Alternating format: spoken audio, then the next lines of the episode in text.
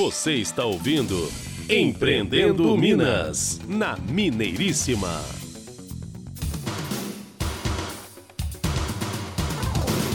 É isso aí, depois desse rápido intervalo, já estamos de volta com o programa Empreendendo Minas, o programa do empreendedorismo em ação, com o apoio da Faz Forte, fábrica de peças injetadas de plástico, situada em Contagem. O telefone é o 33546060, 33546060, na internet fazforte.com.br, Fazforte com temudo e nas redes sociais Faz Forte. Procure nas redes sociais, no Facebook, no Instagram. Conheça toda a linha dos produtos Faz Forte, que há 25 anos produz qualidade soluções para o mercado. A Forte que atua na área home pet, produzindo peças para o celular e também para os animais domésticos. A linha veterinária com destaque para as seringas plásticas com agulhas, líder de vendas no mercado, produto de extrema qualidade, muito procurado e reconhecido pelos produtores, pelos pecuaristas e também pelos lojistas do setor.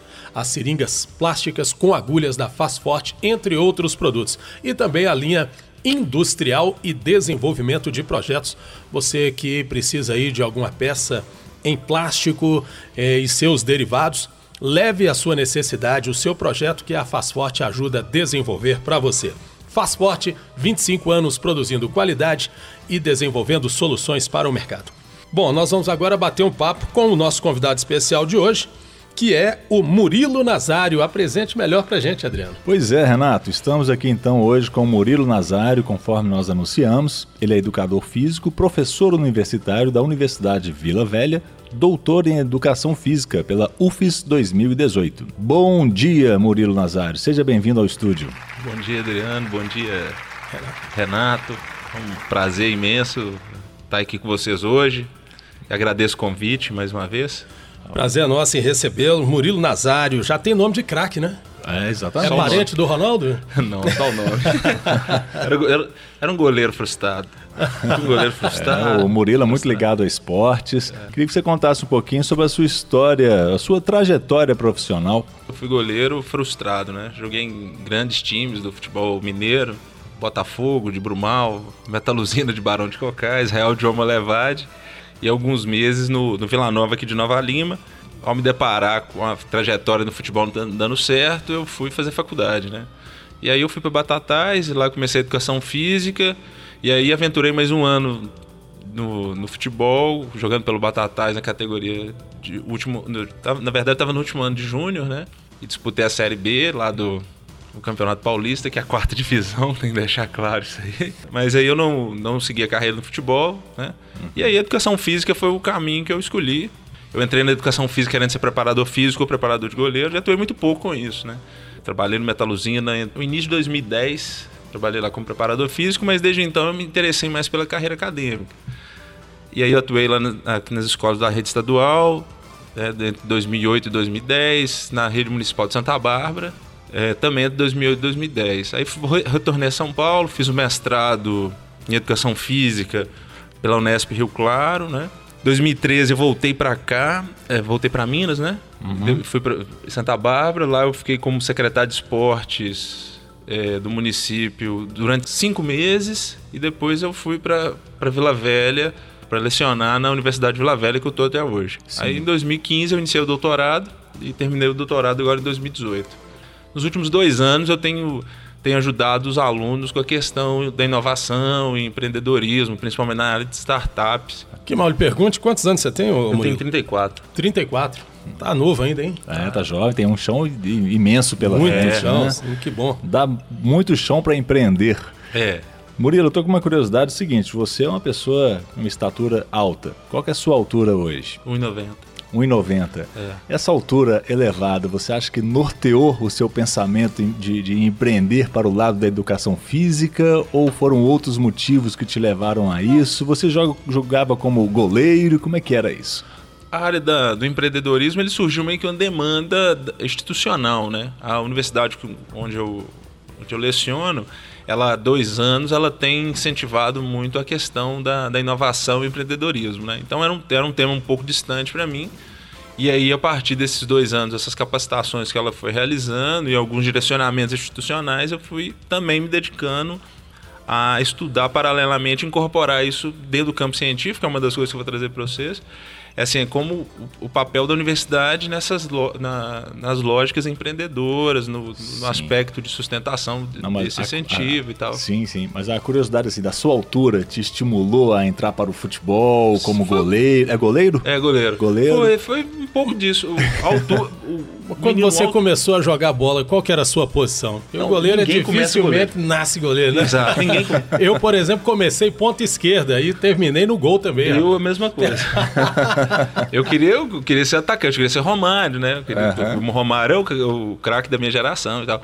Só que aí na linha não dei muito certo. Aí eu fui sendo recuado. Goleirão. Aí até que chegou no gol, por causa da minha altura, e aí eu fiquei. E essa prática esportiva te levou para educação física? Sim, foi. Maravilha. Com certeza. É, eu estava foi... querendo buscar qual foi o a linha aí que te direcionou para esse pensamento profissional. Né? Foi o gol. Foi, foi, essa... foi, foi, a atuação como goleiro, como né? Goleiro. Essa, uhum. essa, tentativa frustrada de ser goleiro. Na sua opinião, até mesmo como professor universitário, qual que é a importância de empreender? Então, Adriano, eu acho que duas questões são, são fundamentais. Primeiro, é a questão de mudança social que a gente passa, né? O contexto nosso econômico, político e etc ele demanda outros olhares. Então, assim, qualquer profissão e qualquer visão de mundo, vamos chamar assim, ela precisa ver a, a composição social em que ela está inserida, né? Então, hoje é uma é uma tendência global essa ideia da, das mudanças empreendedoras e de inovação, até pela essa configuração atual da tecnologia, né, como algo muito presente, as novas relações humanas e tudo isso, e o modo como como está se constituindo.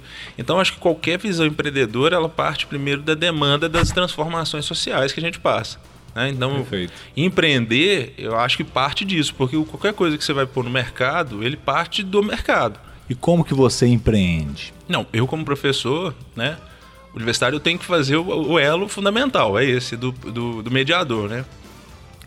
Então, meus empreendimentos, eles são de compartilhamento de conhecimento com os alunos em relação a isso. Então, hoje eu tenho eu tenho três alunos que estão. O TCC deles, o trabalho de conclusão de curso, é voltado para startup em atividade física. Paralelo a isso, nas minhas disciplinas, eu tenho trabalhado com os alunos também em cada bloco, né? principalmente as disciplinas que, que eu consigo fazer esse, esse elo mais, mais próximo com o mundo empreendedor é justamente isso. Ó, tudo que vocês vão fazer em relação a ser professor de educação física também parte de olhar você como dono de um negócio. Você como empreendedor. Então, você como empreendedor, quais são os conhecimentos, quais são as, as competências e habilidades que você precisa para empreender? Você estimula o empreendedorismo, Isso, né? Isso, tem que ser. Por falar em estimular, isso é uma questão muito interessante que você colocou.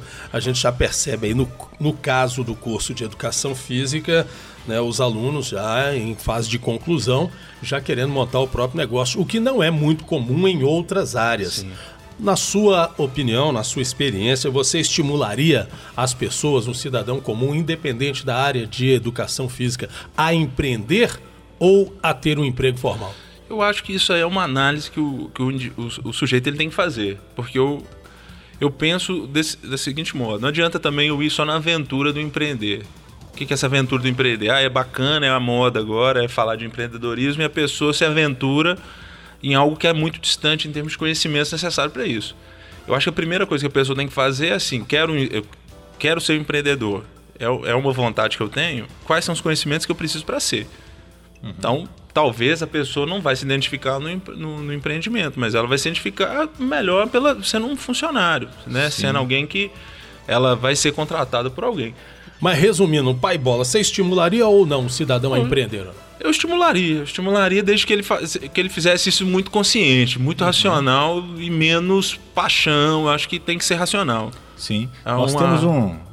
Nós temos aqui no, no Empreendendo Minas uma série atualmente chamada As Características do Empreendedor de Sucesso, que podem ajudar, né, Renato? Sim. A, a pessoa a pensar, a nortear um pouco as reflexões dela, né? Para poder chegar numa, numa, decisão, empreender ou não empreender. É. Mas o atleta, Murilo, de uma maneira geral, o atleta, o perfil dele, ele, você enxerga que ele tem um perfil mais de empreendedor ou não? Depende do tipo Depende de atleta. Também. Depende uhum. do atleta. Então, assim, vamos dentre os diferentes grupos de atletas que nós temos, a primeira aproximação que esse atleta faz é de dar continuidade à, à carreira próxima a ele. Né? Então, assim, a gente vê o, jogador de futebol virando treinador, é, e acho que eles também, tá, a maior, a maior parte, hoje estão tendo consciência maior de empreender em outras coisas, os atletas de modo geral, né? Sim. É, é, pegar o exemplo do handball, né? Que é um, um dos quatro que é mais jogado no Brasil, mas pouco, pouco alcance.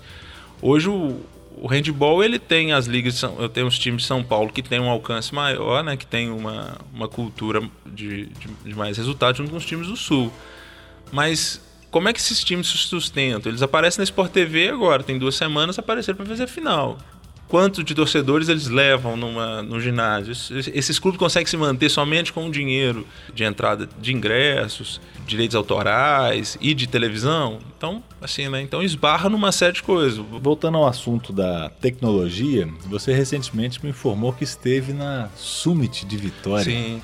Como é que foi essa história da Summit? Até recentemente nós falamos também aqui da Summit de Portugal. Agora estamos ansiosos para saber foi, a de Vitória. Foi muito bacana. É. É, é foi um, foi um evento lá organizado pelo Sebrae, e eu acho que uma dica também, igual da pergunta anterior, né? Do, do que, que o, a pessoa precisa empreender, o Sebrae tem coisas maravilhosas. Né? E ele, o Sebrae organizou um evento muito bacana, e uma das coisas que eu destacaria hoje o que o evento ele transcorreu desde apresentações de startups que estão em processo de, de inserção no mercado, né, a grandes é, possibilidades que envolvem o big data, por exemplo. Bom, mudando um pouquinho de assunto aqui, além de desportista, educador físico, professor, você agora é escritor também, lançou recentemente um livro A Construção de Corporeidades na Cosmologia Católica, um estudo em Brumal, Minas Gerais. Meio filósofo isso aí? É, bastante. Sociológico. Esse livro ele é um livro acadêmico, né? Ele foi fruto da minha dissertação de mestrado. E o livro ele tem um papel de, de compartilhamento de conhecimento, né? Então, quando eu defendi a, a dissertação, eu tinha necessidade que esse que, o, que o, esse conhecimento ele, ele se ampliasse um pouco, né? E aí veio a oportunidade de fazer o lançamento do livro, né? Que tem o mesmo nome da dissertação, né? Com alguns filtros até que o, que o livro precisa.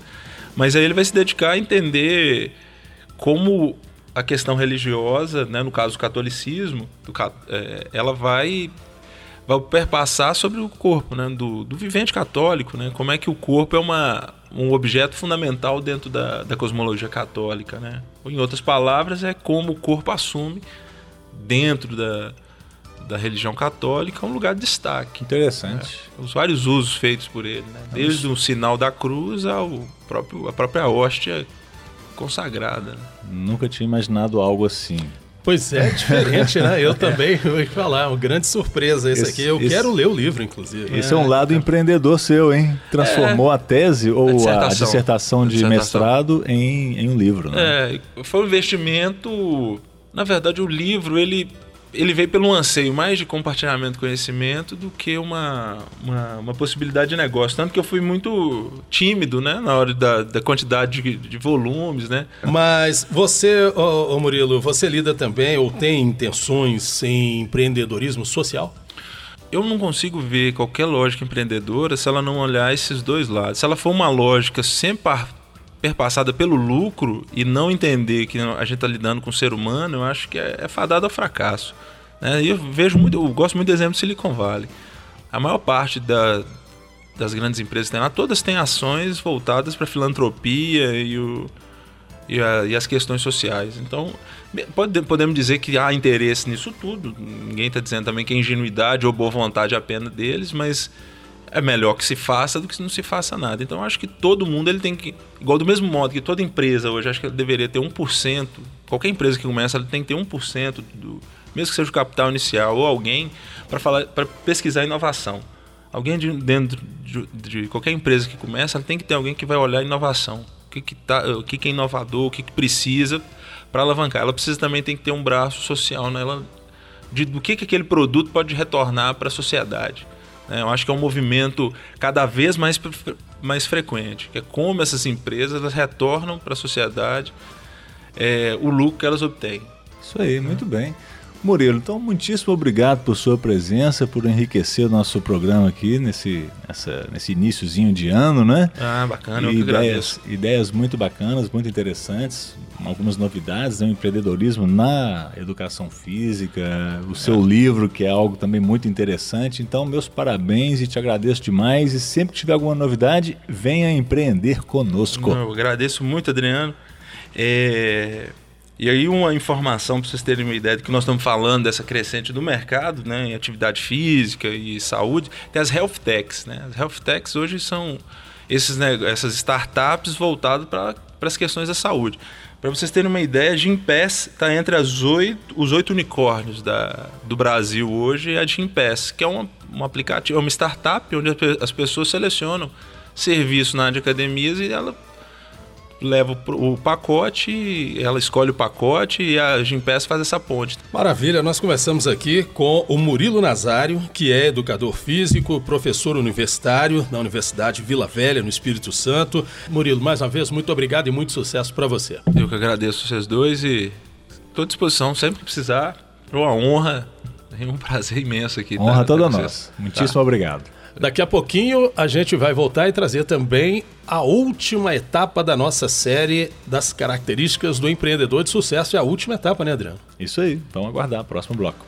Fique ligado com a gente que o Empreendendo Minas volta já comigo, Renato Gonçalves, com Adriano Neves e com o apoio da Faz Forte, fábrica de peças injetadas de plástico. Faz Forte, situada em Contagem, o telefone 33546060 DDD 31 de Belo Horizonte, região metropolitana, 33546060. Na internet fazforte.com.br, Faz Forte com Temudo. E nas redes sociais, Instagram, Facebook, procure e conheça toda a linha dos produtos Faz Forte. Um abraço para o pessoal lá da Faz Forte, fábrica de peças injetadas de plástico, que realiza um trabalho sensacional com 100% de aproveitamento da matéria-prima, que é também uma preocupação ambiental. Fique ligado com a gente, hein? Empreendendo Minas, volta já! Você está ouvindo Empreendendo Minas, na Mineiríssima.